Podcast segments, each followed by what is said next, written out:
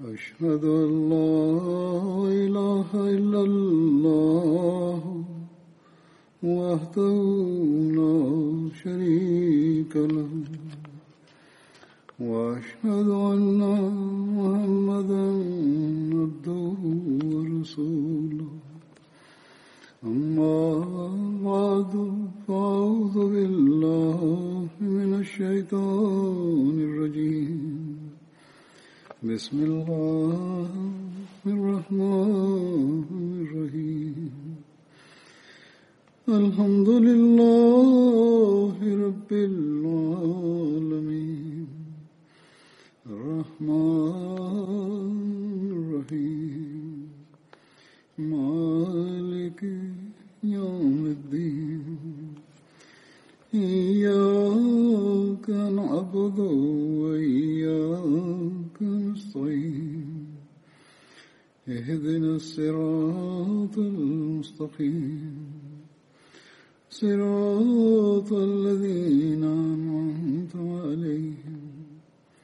غير المغضوب عليهم ولا الضالين.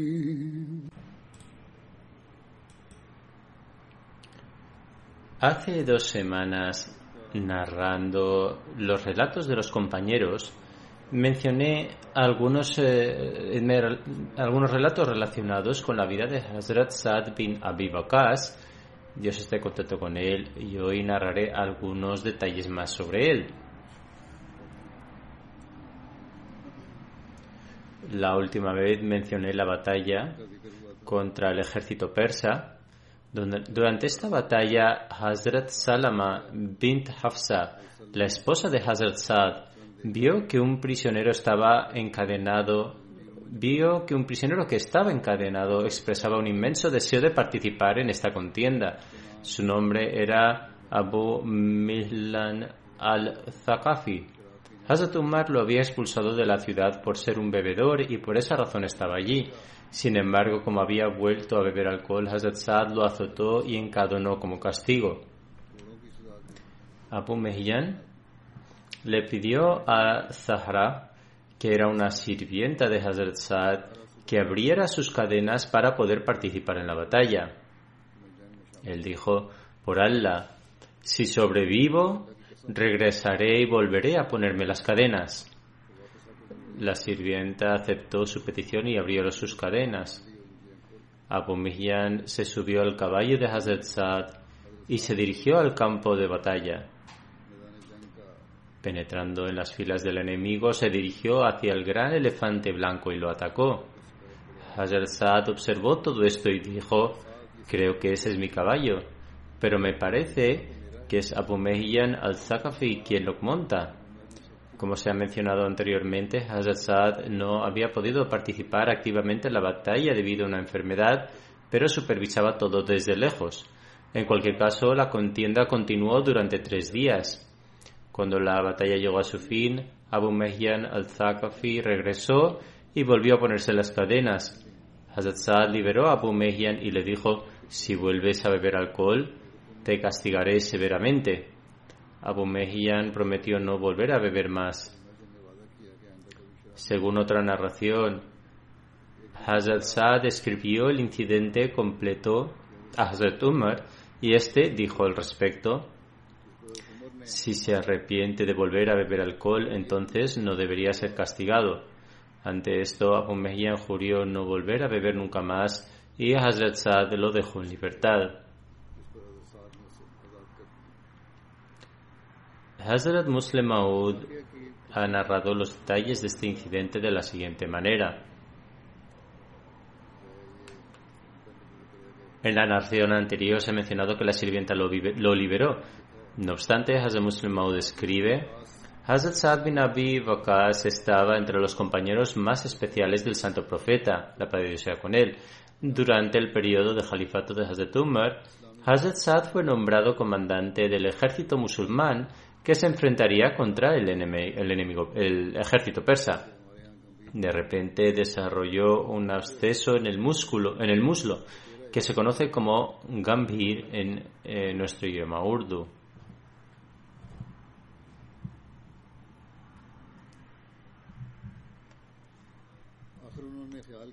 Este persistió durante mucho tiempo y aunque probó diferentes eh, tratamientos, todos fueron en vano. Al poco pensó que si permanecía postrado en la cama, el ejército se desanimaría si viera que su comandante estaba ausente. Por lo tanto, hizo que se construyera una plataforma en un árbol, como la gente en este país, es decir, en el subcontinente, eh, como ellos hacen para asegurar sus huertos. Solía subir a la plataforma con la ayuda de sus hombres para que el ejército musulmán pudiera verlo y se asegurara de que su comandante estaba con ellos. Durante aquellos días eh, se enteró de que un jefe árabe había consumido alcohol. Un jefe árabe musulmán. Hazem Muslim Maud escribe además, aunque el alcohol estaba prohibido en el Islam, los árabes tenían muchísima adicción y una vez que alguien se vuelve adicto a algo, la abstinencia llega a ser muy difícil. Este jefe en particular había aceptado el Islam solo dos o tres años antes. Hazem Muslim afirma que cuando alguien desarrolla el hábito de algo no es fácil dejarlo. En cualquier caso, Hazrat Saad bin Abi fue informado de que este jefe árabe musulmán bebía alcohol, por lo que lo encarceló. En aquellos días no había cárceles formales. Quien debía ser encarcelado era encerrado en una celda y se le asignaba a alguien para vigilarlo. Así que este jefe musulmán fue encerrado en una celda y alguien fue designado para vigilar la puerta.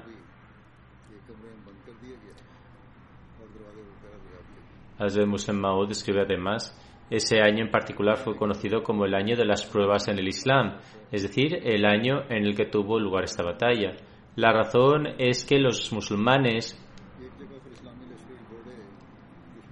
sufrieron grandes pérdidas durante la batalla. En un momento dado, los caballos del ejército musulmán huyeron de los elefantes del ejército enemigo. Cerca había un río y los caballos se lanzaron a él. Como los árabes no sabían nadar Cientos de musulmanes que iban montados en los caballos se ahogaron y murieron. Por esta razón, ese año es conocido como el año de las pruebas. Sin embargo, este jefe árabe musulmán fue encerrado en una celda. Los soldados musulmanes que regresaban de la batalla se sentaban cerca de su celda y hablaban entre sí sobre las grandes pérdidas que los musulmanes sufrían durante la batalla. Entonces él se sentía muy dolido al escuchar esto y expresaba su dolor por el hecho de que no podía participar en la batalla en esa ocasión. Ciertamente era débil por beber alcohol, por beber alcohol, pero sin embargo era un hombre muy valiente y apasionado. Al enterarse de las pérdidas que habían sufrido los musulmanes durante la batalla, comenzó a caminar de un lado a otro de la celda como hace un león de un lado a otro en la jaula. Mientras caminaba de un lado a otro recitaba unos versos que significaban lo siguiente. Hoy es tu oportunidad de defender el Islam y demostrar tu coraje. Sin embargo, estás encarcelado. La esposa de Hazrat Saad era una mujer muy valiente. Un día pasó por su celda y escuchó estos versos y vio que nadie estaba haciendo guardia. Así que se acercó a la puerta y dirigiéndose al prisionero dijo ¿Sabes que Saad te ha encarcelado? Si se entera que te he liberado ciertamente me hará responsable. Pero deseo liberarte para que puedas ayudar al Islam de acuerdo a tu deseo. Él respondió, puedes liberarme cuando comience la batalla y te prometo que regresaré inmediatamente a esta celda después del final de cada lucha. Esta mujer también era una apasionada del Islam y tenía un ardiente deseo de protegerlo. Entonces ella lo liberó y así pues participó en la batalla y luchó con tanto coraje que como resultado el ejército musulmán avanzó hacia adelante en lugar de retirarse. Saad lo reconoció y dijo el hombre al que encarcelé por beber alcohol ha estado en la batalla hoy. Aunque se ha cubierto la cara, lo he reconocido por la forma en que peleaba y por su estatura física. Buscaré al individuo que lo liberó y lo castigaré severamente. En otras palabras, iba a castigar severamente a la persona que lo había desencadenado y liberado. Cuando Hazrat pronunció estas palabras, su esposa se enojó y dijo, ¿No te avergüenzas de estar sentado en la terraza sobre un árbol y haber encarcelado al individuo que sin miedo entra en las filas del ejército contrario y no le importa su vida? Yo liberé a esa persona. Puedes hacer lo que quieras. Lo dejé libre y ahora puedes hacer lo que quieras.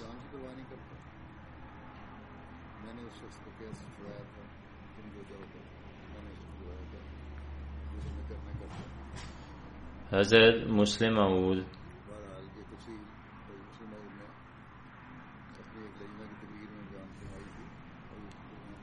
mencionó los detalles de este incidente en uno de sus discursos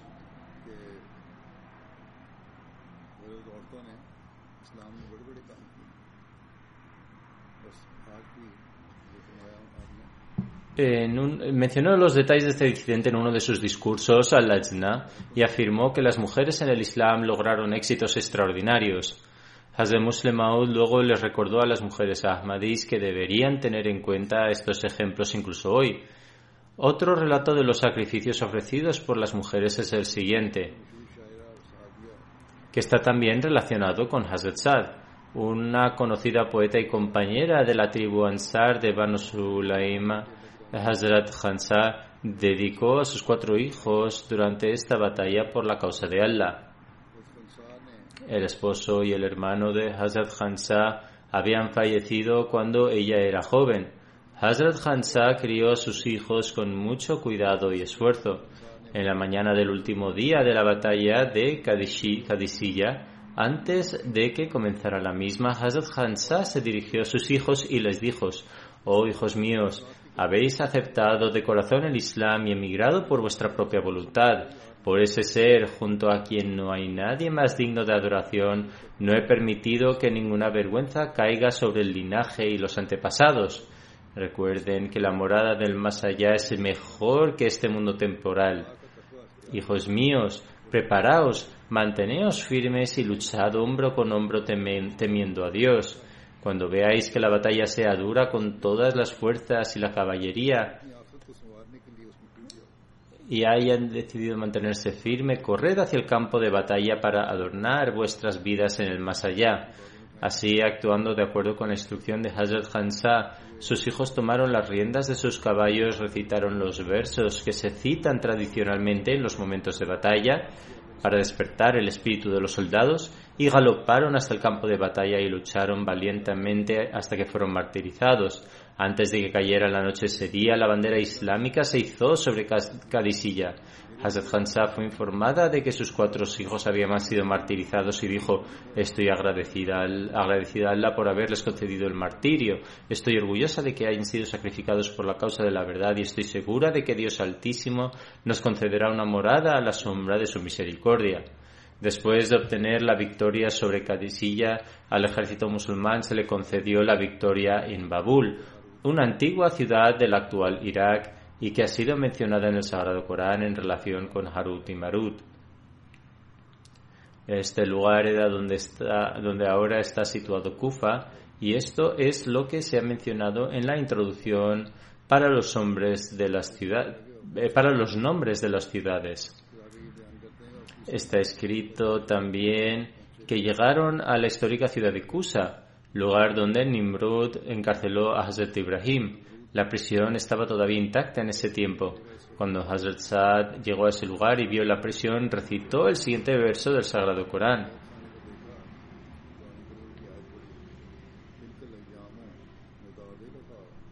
Es decir, y hacemos que esos días se sucedan alternativamente entre los hombres para que sean exhortados. Cuando se alejaron de Kusa, llegaron a un lugar llamado Bahrashir, según Moyam al-Buldan, que también explica los nombres de las ciudades. El nombre de este lugar era Bahuresir, situado al oeste del río Tigris, cerca de la ciudad iraquí de Midian, en las afueras de Bagdad. Aquí es donde se guardaba el león de caza de Cosroes.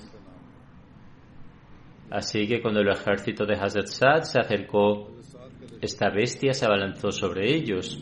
Rugiendo de forma estrenduosa, el león lanzó su ataque contra el ejército. Hashim bin Abi Bakas, el hermano de Hazrat Sad, que era el comandante del frente, golpeó al león de tal manera que cayó en el acto. La batalla de Midian tuvo lugar durante este conflicto. Midian era la base de Cosroes y donde se encontraban sus palacios blancos. Entre los musulmanes y Midian estaba el río Tigris. Los iraníes habían destruido completamente el puente del río. Saad dijo entonces, oh musulmanes, el enemigo se ha refugiado en el río, así que lo cruzaremos a nado. Al decir esto, Hazrat llevó el caballo al río y los soldados siguieron a su comandante llevando también sus caballos al río y de esta manera el ejército de los musulmanes lo cruzó.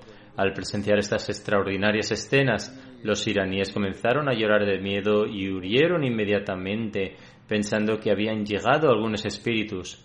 A medida de que los musulmanes avanzaban, tomaron el control de la ciudad y los palacios de Cosroes, y de esta manera se cumplió la profecía del santo profeta.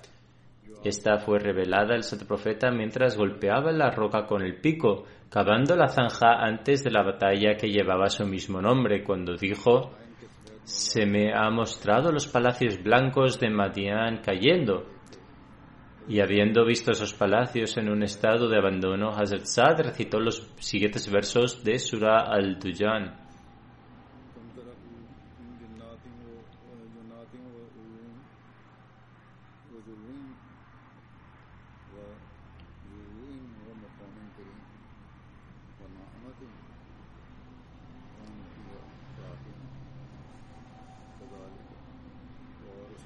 Es decir, cuántos fueron los jardines y los manantiales que dejaron atrás, y los campos de maíz y los lugares nobles, y las comodidades con las que se deleitaban. Así estaba destinado a ser, e hicimos que otro pueblo heredara estas cosas. A partir de entonces, Hazrat Saad escribió a Hazrat Umar pidiéndole permiso para seguir avanzando, a lo que Hazrat Umar respondió que debería bastar con lo que estaba a mano y que debería prestarse atención a establecer la ley y el orden en las tierras conquistadas. Por lo tanto, al establecer Midian como sede, Hazrat Saad empezó a esforzarse para fortalecer la administración y lo hizo de manera excelente. Elaboró el censo de Irak y elaboró su medición, se encargó del bienestar y comodidad de las gentes y a través de su excelente planificación y el cumplimiento de sus deberes demostró que Dios Altísimo lo había favorecido no solo con el arte de la guerra, sino también con la pericia administrativa. La gente piensa que después de conquistar una tierra, los musulmanes no cuidaban de su gente, pero es al contrario, ya que cada vez que conquistaban una ciudad, cuidaban más de ellos que todos los que les habían precedido. Luego se produjo la construcción de Kufa, debido al hecho de que el clima de Midian no era adecuado para los árabes. Con el permiso de Hazrat Umar, Hazrat Saad hizo que los árabes se establecieran en una nueva ciudad y se asignaran a las tribus árabes sus propios barrios. Se construyó en el centro de la ciudad una gran mezquita que podía albergar 40.000 fieles a la vez. Kufa era de hecho una guarnición militar, por lo que se convirtió en el lugar de residencia de 100.000 soldados. Más detalles de esto eh, son que después de permanecer en Midian durante algún tiempo, Hazrat Saad se dio cuenta de que el clima había afectado mucho a los árabes. Hazrat Umar fue informado de esto y se le dio la instrucción de encontrar una tierra cercana adecuada donde pudieran habitar, y una vez que los árabes se establecieran allí, deberían convertirse en la sede administrativa. De acuerdo con esto, Hazrat Saad dejó Midian, eligió una nueva tierra adecuada cerca de las fronteras y puso los cimientos de una gran ciudad llamada Kufa, y luego estableció allí a las tribus árabes, cada una en su propio asentamiento. En el centro se construyó una gran mezquita que tenía espacio para 40.000 fieles. Además, hizo construir el edificio del tesoro cerca de la mezquita y también su propio palacio, que se conocía como Qasr Saad. Luego está la batalla de Nahawand, donde el 21 después de la Hijra las fuerzas iraníes comenzaron los preparativos para luchar contra los musulmanes en el Ajam de Irak, es decir, la parte de Irak que pertenecía a los persas. Para recuperar el control de las tierras conquistadas por los musulmanes, 150.000 guerreros iraníes se habían reunido en oposición a, Nahawand. Hazrat Saad informó a Hazrat Umar sobre esto y después de recibir el consejo de personas con experiencia y entendimiento, nombró a un iraquí, Hazrat Numan bin Mukarin Munzi, como comandante del ejército musulmán. En ese momento, Hazrat Numan estaba en Kaskar, que se encuentra entre Nahawand y el borde del río Tigris, cerca de Busra, y en donde habían muchas ciudades y pueblos. Por, decirlo, por así decirlo, Hazrat Umar le indicó que llegara a Nahawand. En comparación con el ejército iraní de 150.000, el ejército musulmán se componía de solo 30.000. Mientras pasaba por las filas del ejército, Hazrat Numan dio ciertas instrucciones y dijo que si lo mataban, Hazrat Huzaifa tomaría el mando del ejército y si él también fuera asesinado, entonces a este y a aquel sería entregado el mando del ejército. Al hacerlo, nombró a siete personas una tras otra. A partir de entonces suplicó a Dios Altísimo diciendo, Oh Dios, honra tu religión, ayuda a tus siervos y concede el rango de martirio a Numan en primer lugar. Según otra narración, oró, Oh Dios, te ruego que me concedas el agrado de mis ojos a través de tal victoria en la que reside el honor del Islam y mi martirio. Cuando comenzó la batalla, los musulmanes lucharon con tal valentía que habían conquistado el campo de batalla antes de que el sol pudiera ponerse, y en esta batalla Hazrat Numan fue martirizado. Abu Lulu Feroz fue capturado en esta batalla y entregado como esclavo a Hazrat Mughira bin Shuba. Esta es la, misma persona que más tarde atacó a Hazrat Umar, y, Umar y lo martirizó. Hazrat Umar escribió una carta al emir de Nahavand en la que decía que si Dios Altísimo concedía la victoria a los musulmanes, entonces el humus del botín de guerra debería reservarse para el tesoro y el resto debería distribuirse entre los musulmanes. Pero si este ejército fuera derrotado, entonces el vientre de la tierra era mejor que lo que está sobre él, es decir, la tumba. Una vez durante el califato de Hazrat algunas personas de la tribu Banu Asad se quejaron de la forma en que Hazrat Saad ofreció la salat oración. Se quejaron a Hazrat Umar de que Hazrat Saad no, dirigía el salat de la manera correcta. Hazrat Umar luego envió a Hazrat Muhammad bin Maslama para investigar el asunto, pero encontró que las acusaciones eran falsas. No obstante, debido a ciertas razones y sabiduría, Hazrat Umar llamó a Hazrat Saad a Medina. Esto se ha mencionado en Bukhari de la siguiente manera. Hazrat Jabir bin Samura relata que la gente de Kufa se quejó a Hazrat Umar acerca de Hazrat Saad, y así Hazrat Umar lo destituyó de sus funciones y nombró a Hazrat Ammar como gobernador. Entre las quejas que los residentes de, Kufa, que Kufa hicieron contra Hazrat Saad era que dijeron que él no dirigía las eh, oraciones de buena manera. Hazrat Umar le llamó y dijo, oh Abu Ishaq. Abu Ishaq era el título de Hazrat Saad. Estas personas dicen que no diriges el salat de forma adecuada. Abu Ishaq, es decir, Hazrat respondió, por Dios, dirijo la salat exactamente como el santo profeta solía hacerlo. Cuando dirijo la oración de Isha, hago los dos primeros rakats largos y los dos últimos más cortos. Hazrat Umar dijo, Abu Ishaq, eso es exactamente lo que pensaba de ti queriendo decir que era exactamente lo que esperaba que hiciera. Entonces Hazrat Umar envió a uno varios hombres con el Akufa para preguntar a sus habitantes sobre él. Visitaron todas las mezquitas para indagar sobre Hazrat Saad y la gente hablaba muy bien de él. Al final fueron a la mezquita de la tribu de Banu Abbas. Allí un hombre conocido como Osama bin Qatada, cuyo título era Abu Saida, se puso de pie y dijo, ya que nos preguntas la verdad, ya que nos preguntas la verdad es que Saad no acompañaba al ejército ni distribuía la riqueza de forma equitativa ni era justo en sus decisiones. Estas fueron las acusaciones que hicieron contra Hazrat Saad. Al escuchar esto, Hazrat Saad dijo, por Dios, rezo por tres asuntos. Oh mi Dios, si este es siervo tuyo es decir, la persona que ha hecho estas acusaciones es un mentiroso y se ha puesto de pie por ostentación y para obtener fama, entonces alarga su vida, aumenta sus necesidades y haz que se enfrente a pruebas continuamente.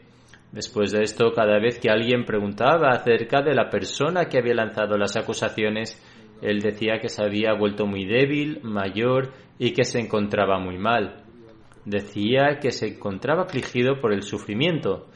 La plegaria de Hazrat en su contra se había cumplido, lo que significa que estaba sufriendo de las consecuencias de las falsas acusaciones que había lanzado. Abdul Mulk solía decir, le vi al cabo de un tiempo y debido a su avanzada edad sus párpados se habían hundido sobre sus ojos. Era sorprendente ver que a pesar de esto su nivel de moralidad era tan bajo que se acercaba a las jovencitas de la calle y les hacía señales con sus ojos. Este incidente ha sido registrado en Bukhari. En cualquier caso, Hazrat Saad se sintió profundamente herido por estas acusaciones y dijo yo fui el primero de entre los árabes en lanzar una flecha por el Islam y junto al santo profeta íbamos a las batallas en tales condiciones que ni siquiera teníamos para comer excepto las hojas de los árboles. Nuestra condición era tal que nuestras deposiciones se asemejaban a los excrementos de los camellos o de las cabras, es decir, estaban completamente secas. Pero ahora la situación es tal que Banu Asad ibn Huzaima desea enseñarme las buenas maneras del Islam? Si eso es así, entonces he sido un fracasado y todas mis acciones han, han sido inútiles, ya que la gente de Banu Asad ha ido a Hazrat Umar para hablar mal de mí y decir que no dirijo la salat de forma adecuada. Esta es una narración también de Bukhari en el 23 de la Hijra, cuando Hazrat Umar fue atacado en un intento homicida, mucha gente le pidió que nombrara a alguien para ser jalifa después de él. Ante esta situación, Hazrat Umar nombró un consejo para la elección del jalifa que incluía Hazrat Usman, Hazrat Ali, Hazrat Abdurrahman bin Auf, Hazrat Saad bin Abi Waqas, Hazrat Zubair bin Awam y Hazrat Talha bin Ubaidullah. Hazrat Umar dijo que cualquiera de estos compañeros podía ser elegido, ya que el santo profeta les había dado todas las buenas nuevas del paraíso. Luego dijo, si se concede el califato a Saad bin Abi entonces él debería ser el jalifa. De lo contrario, el que se convierte en jalifa deberá continuar buscando la ayuda de, de Saad, ya que no le destituí de sus deberes por ser incompetente en su trabajo por falta de honradez. Cuando Hazrat Usman se hizo jalifa, nombró a Hazrat Saad gobernador de Kufa una vez más y desempeñó su cargo durante tres años. Después, por alguna razón, tuvo una discrepancia con Hazrat Abdullah bin Masud, quien en ese momento se encontraba a cargo del Betul Mal, de la tesorería, y como resultado de ello, Hazrat Usman lo destituyó de sus funciones.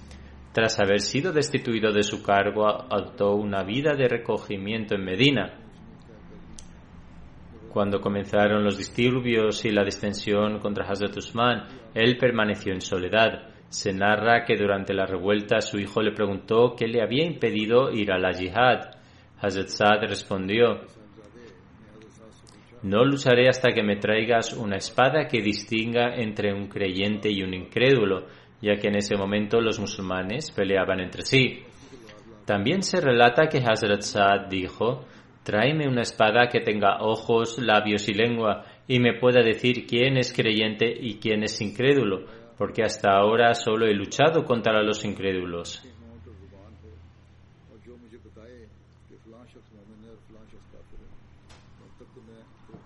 Hay una narración en Sunan Tirmidhi que relata lo que Hazrat Saad dijo respecto a la discordia que comenzó durante el tiempo de Hazrat Usman. Doy testimonio de que el santo profeta, la paz de Dios sea con él, dijo que seguramente llegaría un tiempo en el que se produciría una revuelta y durante la cual el que permaneciera sentado sería mejor que el que estuviera de pie y el que estuviera de pie sería mejor que el que caminara y el que caminara sería mejor que el que corriera, queriendo decir que no había que participar en el conflicto, sino tratar de mantenerse alejado del mismo. Alguien preguntó qué deberían hacer si la discordia entraba en sus casas. Él respondió, haz como Ibn Adam, es decir, los hijos de Adán. Del mismo modo que el Sagrado Corán menciona a Ibn Adam diciendo que debes defenderte pero no debes luchar con la intención de matar.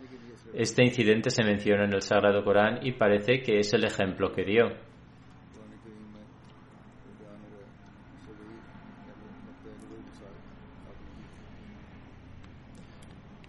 al mencionar los grandes esfuerzos que los compañeros, de los compañeros para poner fin a la discordia que había comenzado durante el califato de Hazrat Usman, Hazrat Maud afirma,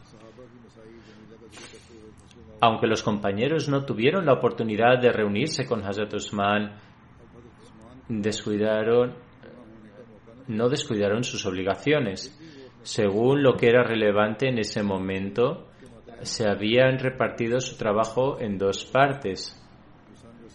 Aquellos que estaban en edad avanzada y los ancianos y quienes tenían una influencia moral sobre las masas, que dedicaban su tiempo aconsejando a los demás. Aquellos que no tenían tan influencia o eran más jóvenes, trabajaban para la protección de Hazrat Usman.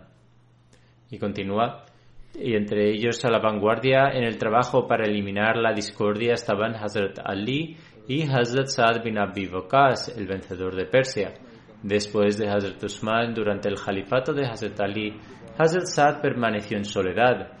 Según una narración, cuando aumentó la disputa entre Hazrat Ali y Amir Moabia, dicho Amir escribió cartas a tres compañeros pidiendo ayuda. Hazrat Abdullah bin Umar, Hazrat Saad bin Abi y Hazrat Muhammad bin Maslama. Les escribió solicitando ayuda contra Hazrat Ali, pero los tres se la denegaron. Hazrat Saad le envió los siguientes versículos al Amir Muawiyah como respuesta.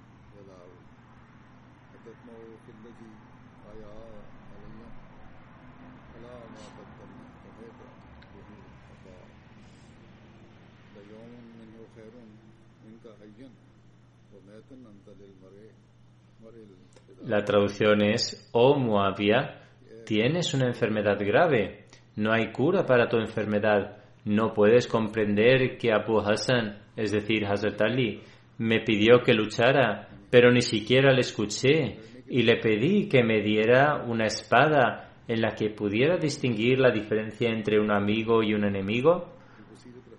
Oh Moabia, ¿esperas que te escuche el que no oyó a la petición de luchar de Hazrat Ali? A pesar de que un solo día eh, de la vida de Hazrat Ali es mejor que toda tu vida y tu muerte, me hiciste un llamamiento contra esa persona. Este incidente se relata en una narración de Ustulgaba. Se cuenta en una narración que Amir Muawiyah preguntó en una ocasión a Hazrat Saad, ¿qué te impide hablar mal de Abu Turab? Este era el título de Hazrat Ali, porque Hazrat Saad nunca habla mal de él. Hazrat Saad dijo, hay tres cosas que el santo profeta, la paz de Dios sea con él, dijo respecto a él. Si se hubiera dicho tan solo una de esas cosas sobre mí, sería más querido que los camellos rojos.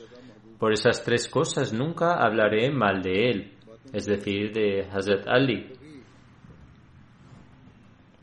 En primer lugar, en una ocasión el mensajero de Dios dejó a Hazrat Ali atrás durante una expedición. Ante esto Hazrat Ali le dijo, oh mensajero de Allah, ¿me dejas atrás con las mujeres y los niños? El santo profeta, la paz de Dios sea con él, respondió, ¿no estás contento con el hecho de que tu conexión conmigo, conmigo es la misma que la de Aarón con Moisés, excepto con la diferencia de que no se te concederá el estatus de profeta después de mí? Lo segundo fue con motivo de la batalla de Jaebar, cuando el santo profeta, la paz de Dios con él, dijo, entregaré la bandera del Islam a una persona que ama a Dios y a su mensajero, y Dios y su mensajero le aman. En ese momento todos deseábamos que se nos diera la bandera, porque todos amábamos al santo profeta. pero el santo profeta pidió que llamaran a Hazrat Ali. No se la dio a ninguno de nosotros y en su lugar llamó a Hazrat Ali, que vino, pero sufría dolencia a sus ojos. El santo profeta puso la saliva bendita de su boca en sus ojos y le dio la bandera del Islam. Ese día Dios concedió la victoria a los musulmanes. El tercer aspecto que mencionó fue cuando se reveló el versículo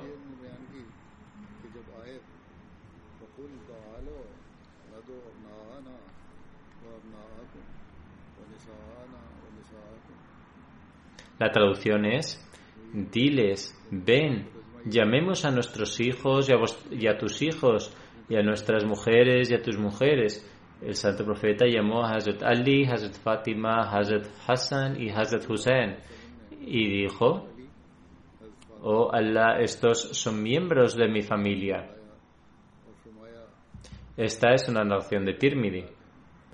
Musab, el hijo de Hazrat Saad bin Abi Bakas, afirma, cuando mi padre estaba a punto de morir, puso su cabeza en mi regazo y en ese momento las lágrimas comenzaron a brotar. Al ver mi estado, me dijo, oh hijo mío, ¿qué es lo que te hace llorar?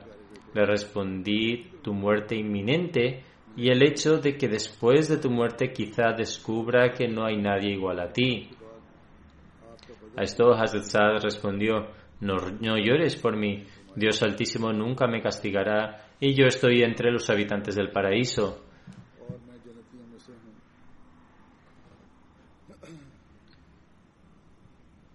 Algunas personas plantean acusaciones de que tal persona o cual persona afirmó que entraría en el paraíso. ¿Y cómo es eso posible?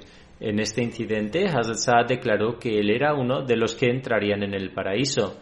Luego declaró además Dios Altísimo recompensará a los creyentes por sus buenas obras que realizaron por su causa. En cuanto a los incrédulos, Dios Todopoderoso reducirá su castigo debido a sus virtudes. Sin embargo, cuando estas obras se acaben, Él los castigará de nuevo. Toda persona debe buscar la recompensa por los hechos que lleva a cabo. El hijo de Hazrat Saad bin Abi dijo además, le pregunté a mi padre, ¿tu trato hacia los Ansar es diferente al de todos los demás? Él respondió, oh hijo mío, ¿hay algo en tu corazón contra ellos? Le preguntó a su hijo que si al ver su trato hacia los Ansar tenía algo en mente al respecto. Su hijo respondió, no, pero ese trato me asombra. Hazrat Saad respondió, escuché al santo profeta, la paz de con él, decir que solo los creyentes se harán amigos de ellos, es decir, los ansar, y los hipócritas albergarán maldad contra ellos. Por eso tengo estrechos vínculos con ellos. Eh, Yari relata que en una ocasión fue a visitar a Hazrat Umar y Hazrat Umar preguntó sobre Hazrat Saad bin Abi a lo que respondió, he visto que a pesar de ejercer una poderosa autoridad en su gobierno, es la persona más honorable es el menos estricto en su trato y es como una madre benevolente para la gente. Él reúne provisiones para ellos, igual que las hormigas reúnen provisiones. En las batallas él es el más valiente y amado de todos los Quraysh. Hazrat Saad bin Abi falleció en el año 55 después de la Hijra y en el momento de su fallecimiento tenía algo más de 70 años. Según algunas narraciones tenía 74 años, mientras que según otras narraciones tenía 83.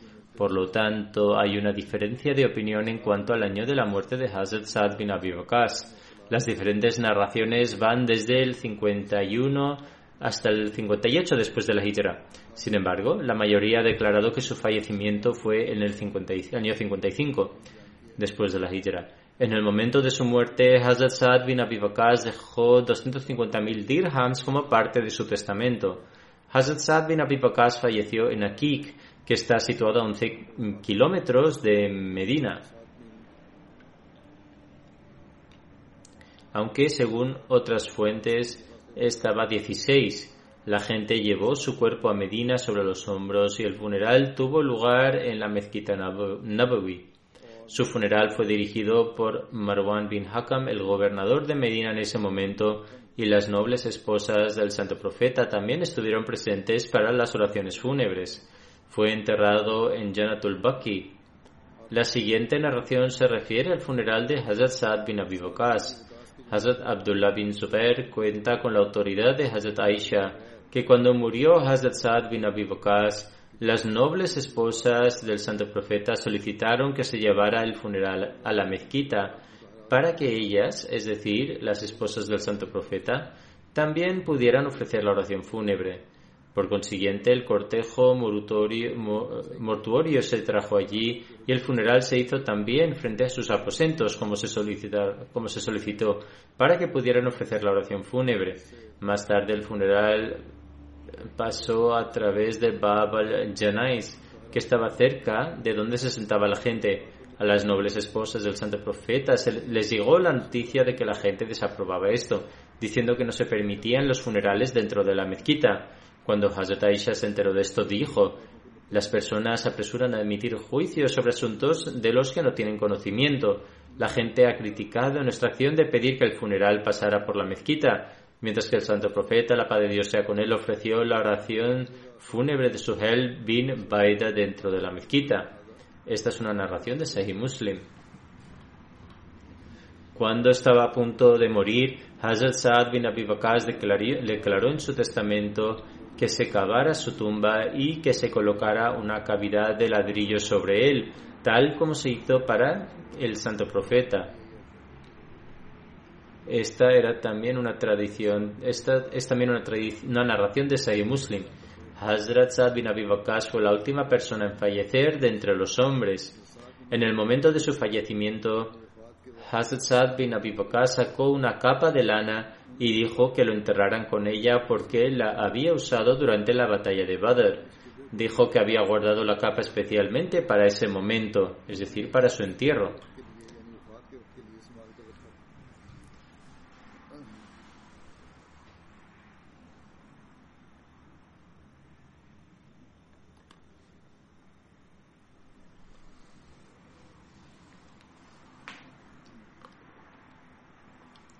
En Sirat Khatam al-Nabiyyin, Hazrat Mirza Bashir Ahmad Sahib escribe en la época de Hazrat Umar también cuando se fijaron los estipendios para los compañeros, aquellos que habían participado en Badr recibieron un estipendio mayor. Incluso los propios compañeros se sentían orgullosos de su participación en la batalla de Badr. En este sentido, el señor Muir escribe estos compañeros de Badr eran la nobleza del Islam. Traedme, aquí la prenda con la que salía Badr. Para este fin la he guardado hasta el día de hoy. Así habló Saad, el joven converso de la Meca, que ahora está a punto de morir a los 80 años de edad. Coronado con renombre como conquistador de Persia, fundador de Kufa y virrey de Irak, sus honores fueron todos ensombrecidos por la gloria de haber participado en la batalla de Badr. A sus ojos, la prenda de Badr era la más alta insignia de la nobleza y en ella sería llevado a la tumba.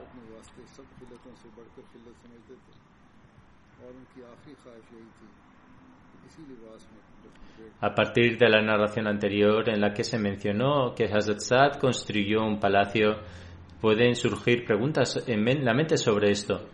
La respuesta a esto es que hacia el final de su vida, Hazrat Saad permaneció recluido y el atuendo que eligió para su entierro fue el manto que usó en la batalla de Badr. Además, el tiempo que pasó en reclusión antes de este incidente también da testimonio de su humildad y sencillez. Hazrat Saad afirma, cuando participé en la batalla de Badr solo tenía una hija. De otras narraciones encontramos que en el momento de Hajatul Boda él también tenía una hija. Posteriormente Dios Altísimo lo bendijo con muchos hijos. Hazrat Saad se casó con un total de, en un total de nueve veces a lo largo de su vida y fue bendecido con 34 hijos, 17 niñas y 17 niños.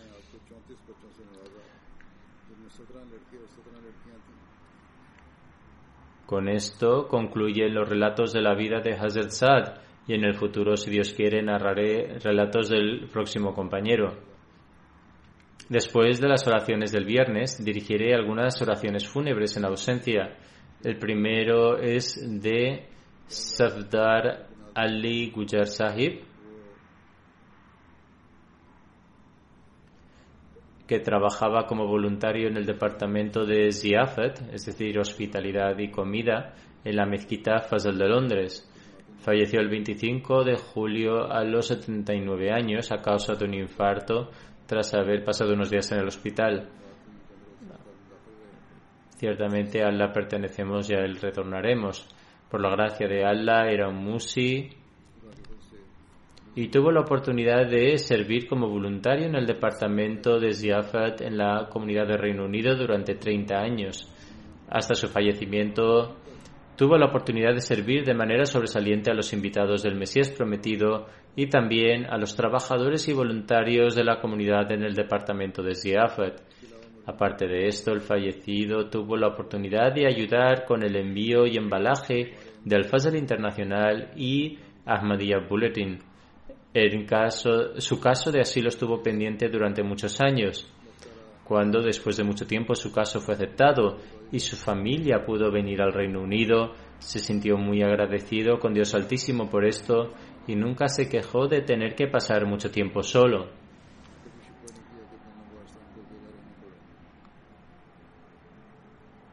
El difunto tenía un inmenso amor por el califato y siempre permaneció muy cerca del mismo. De hecho, diría que estaba tan apasionado por el califato que fue un modelo para otros en este sentido. Sentía un gran amor por los miembros de la comunidad y también por sus familias. Fue muy devoto y regular en ofrecer sus cinco oraciones diarias. Servía desinteresadamente, era muy popular y tenía una naturaleza solidaria. Componía poemas en idioma panjabi y debido a su hermosa voz era muy popular entre los miembros de la comunidad. Durante la convención anual el difunto recitaba poemas para los invitados y como resultado de ello era muy conocido. El fallecido pertenecía a, un, prominente, a, una prominente, a un prominente de la comunidad de Lahore, Handu Gujar. Aparte de su esposa le sobreviven cuatro hijos y dos hijas.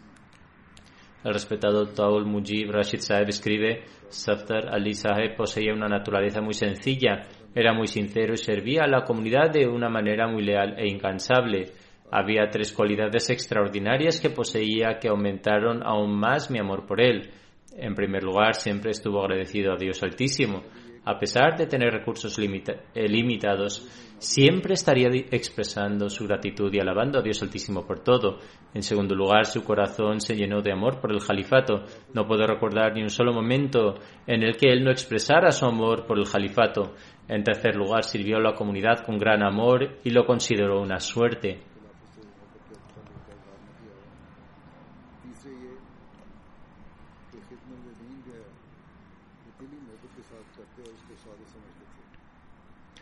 Su hija Tehsin Saeva escribe, en cada momento de su vida buscó brindar consuelo a los demás. Si alguno de sus amigos o alguien en la mezquita tenía alguna dificultad, informaba a todos sobre él en casa y les pedía que oraran por él. En cada situación estuvo agradecido con Dios Altísimo y ayudaba a otros y les agradecía por darle la oportunidad de ayudarlos. Escribe además él siempre nos decía a nuestras hermanas que una de las razones por las que nos amaba tanto era porque el santo profeta había dicho que quien honra a sus hijas estará con ellas en el paraíso. Nos trató con gran amor y respeto. Su otra hija, Razia Saheba, escribe, Nuestro padre siempre nos aconsejaba mostrar obediencia y amor por el califato y él mismo fue un verdadero ejemplo para nosotros en su amor por el califato. Escribe además, cada persona que ha venido a dar el pésame ha dicho que parecía que le gustaba más, pero de hecho les mostró amor a todos. Pensamos que tal vez solo ayudó a los que vivían cerca de la mezquita, sin embargo muchas personas han declarado que lo consideraban parte de su familia. Incluso ayudó a los que vivían lejos también y cumplió su vínculo de amistad con ellos también. Esto se debe únicamente a su amor, a su amor ilimitado y ayudar a las personas que expresaron tales sentimientos. También he recibido cartas en las que la gente ha escrito sobre él y de todas y cada una de las cartas es evidente que tenía una relación personal de amor y sinceridad con todas y cada una de las personas. Hay muy pocas personas que sean amadas por todos. Del mismo modo, todos los que me han escrito también han mencionado que el califato siempre era el tema principal de cualquier reunión suya. Que Dios Altísimo le conceda una morada entre sus seres queridos y permita que sus hijos continúen sus buenas obras y se conviertan en destinatarios de sus oraciones. Que Dios Altísimo conceda a su esposa buena salud, paciencia y paz. Su esposa lleva bastante tiempo enferma y él la atendió con gran sinceridad, amor y cariño, además de cumplir con todos sus deberes y obligaciones. Sirvió en Langarjana y en Darul Siafat y sirvió con una pasión aún mayor que la de un devoto, eh, una persona que ha eh, consagrado su vida y al mismo tiempo cumplió con todas sus obligaciones en el hogar. A pesar de no saber inglés, también atendió a sus vecinos de habla inglesa y había establecido una buena relación con ellos y también lo han elogiado mucho. Que Dios Altísimo eleve su estatus. El siguiente funeral es el de la respetada Ifat Nasir Saheba, que era la esposa del respetado profesor Nasir Ahmad Khan Saheb. Falleció el 3 de mayo a la edad de 90 años debido a un infarto. Ciertamente a la pertenecemos y hacia él volveremos. El matrimonio de Ifat Nasir Saheba tuvo lugar con el profesor Dr. Nasir Ahmad Khan Saheb en 1951 Deja una hija, Aisha Nasir Sahiba, esposa del doctor Inayatul Mangla Sahib de, los, de Estados Unidos. También dos hijos, Eir Ahmad Khan y el doctor Munir Ahmad Khan. Ambos hijos se han casado con los descendientes del Mesías prometido.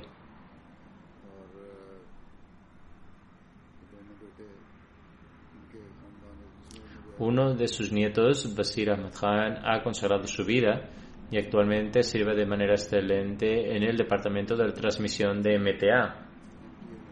Completó sus estudios aquí y después se presentó para servir como devoto, eh, como eh, persona que ha consagrado su vida. Que Dios Altísimo le permita ser también el destinatario de sus oraciones. Su hijo escribe, cuando éramos pequeños, nos acostábamos con nuestra madre por la noche, cuando nos despertábamos, encontrábamos a nuestra madre llorando profusamente en sus oraciones de Tahajjud. Esto también ha sido mencionado por su hija. Ella recitaba regularmente el Sagrado Corán y era obligatorio para todos nosotros los niños, eh, para todos nosotros los niños recitar el Sagrado Corán antes de salir a la escuela. No se nos permitió ir a la escuela sin haber citado el Sagrado Corán. Durante los años 60 vivió en Lahore y sirvió como secretaria general de la Organización Auxiliar de Mujeres en la Model Town de la Yamat. Durante 28 años sirvió como presidenta de la Organización Auxiliar de Mujeres en Darul Nasser Garbi eh, y en aquellos días las comunidades se extendían por grandes zonas y la comunidad de Darul Nasser se extendía hasta el río cerca de Rabwa. Ya había recursos limitados y no se disponía fácilmente de transporte. Sin embargo, ella viajaba a pie. Cuando el cuarto jalifa instó a los miembros a escribir cartas a sus familiares no ahmadis y también a los ahmadis menos afortunados, la difunta escribió innumerables cartas a sus familiares. Siempre ayudaba a sus parientes menos afortunados y a los miembros más pobres de sus áreas locales de una forma u otra. Especialmente durante el mes de Ramadán preparaba comidas y las enviaba. Siempre se esforzó por mantener a todos juntos y no permitir que apareciera ninguna discordia. Su hija Aisha Sahiba escribe, vivió su vida mientras apoyaba plenamente a su marido, devoto de la vida, y consideraba nuestra educación y formación moral como su principal deber, y también rechazaba mucho por ello. Que Dios Altísimo le conceda su misericordia y perdón y permita a su progenie cumplir con sus deseos piadosos y convertirse en los receptores de sus oraciones. El próximo funeral es el del respetado Abdul Rahim Saki Sahib, que trabajaba como funcionario de la oficina del secretario general. Falleció el 31 de marzo, ciertamente a la pertenecemos y a él volveremos. Por la gracia de Dios Altísimo era Musi. Nació el 31 de diciembre de 1934 en Mautha, Raipura, en el estado de Nabha, India. El nombre de su padre era Rehmat Ali y el Ahmadiyya entró en su familia a través del tío paterno de su padre, Chaudhry Karim Bakhsh que era un compañero del Mesías prometido. Rahim Bibi Sahiba, que estaba entre las compañeras del Mesías prometido y esposa de Molvi Kudratullah Sahib Sanuri, era prima del padre de Abdul Rahim Saki Sahib y por lo tanto su tía paterna.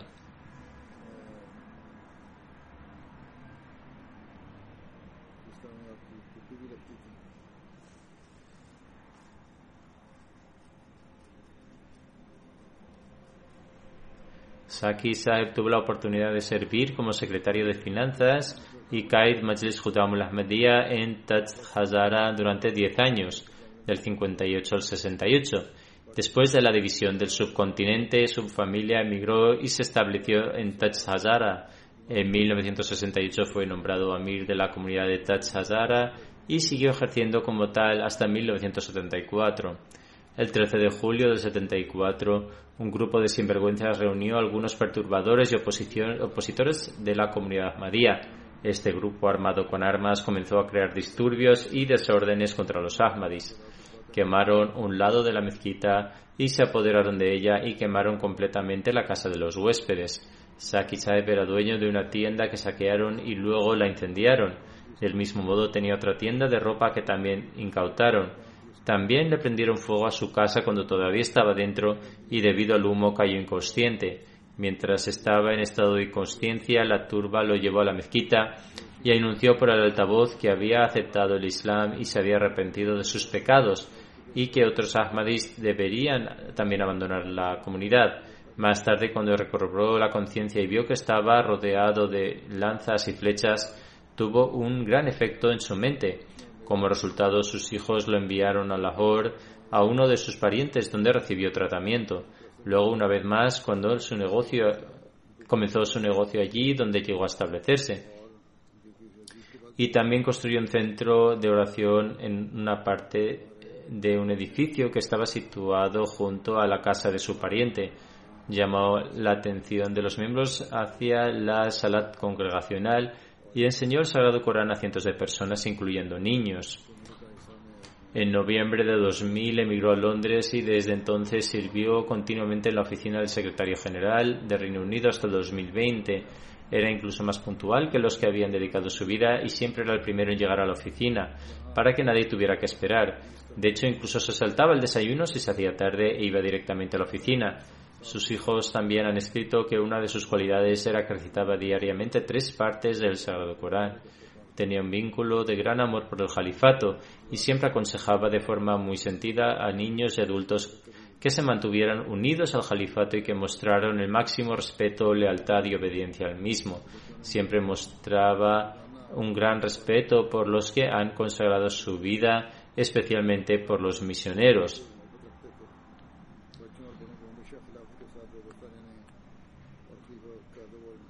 El fallecido tuvo la oportunidad de servir a la comunidad de manera voluntaria durante aproximadamente 60 años. Su hijo Khalid Mahmoud Saeb es el presidente de la comunidad de Collierswood y el difunto deja atrás a su esposa, dos hijos y cinco hijas. Que Dios Altísimo eleve el estatus del difunto y permita a sus hijos y progenie cumplir sus piadosos deseos. El próximo funeral que dirigiré es eh, de Said Ahmad Saigal Sahib, que sirvió como voluntario en el departamento de envíos de la oficina del secretario privado. Falleció el 12 de abril a la edad de 90 años. Deja atrás dos hijos y dos hijas. Su infancia transcurrió en Cadián y adquirió su educación temprana también desde allí. Tuvo la oportunidad de servir como voluntario en el departamento de envíos de la oficina del secretario privado durante mucho tiempo. Era muy intelectual y junto con su educación secular también tenía un gran conocimiento del Sagrado Corán y de los asuntos religiosos relacionados con la comunidad. Era muy regular en sus oraciones y tenía un vínculo de amor, amor extremo por el califato. Era ejemplar en su humildad y civismo y muy querido por todos los que lo conocían. Vi que cada vez que se reunían conmigo lo hacía con la mayor humildad y tenía un gran deseo de corazón de que su progenie también estuviera firmemente unida a la Yamat. Aslam Khaled Saeb escribe, tenía una disposición muy intelectual y a menudo mantenía una discusión muy informativa sobre varios temas en el almuerzo. En particular tenía muchos conocimientos sobre el cristianismo y el judaísmo. Uno de nuestros empleados en la oficina del secretario probado, Bashir Saheb, escribe, deseaba servir a la comunidad incluso en los años avanzados de su vida un día me dijo que fue a la mezquita para trabajar y de repente sintió un mareo, se cayó y sufrió algunas heridas. Sin embargo, a pesar de ello, se dirigía a pie a la mezquita, aunque tenía que caminar desde una distancia considerable para aprovechar todas las oportunidades de servir a la Yamat. Vendió su gran casa y compró un pequeño piso cerca de la mezquita Fazl para poder venir fácilmente a la mezquita. Que Dios Altísimo conceda al difunto su misericordia y perdón y acepte sus oraciones en favor de su progenie.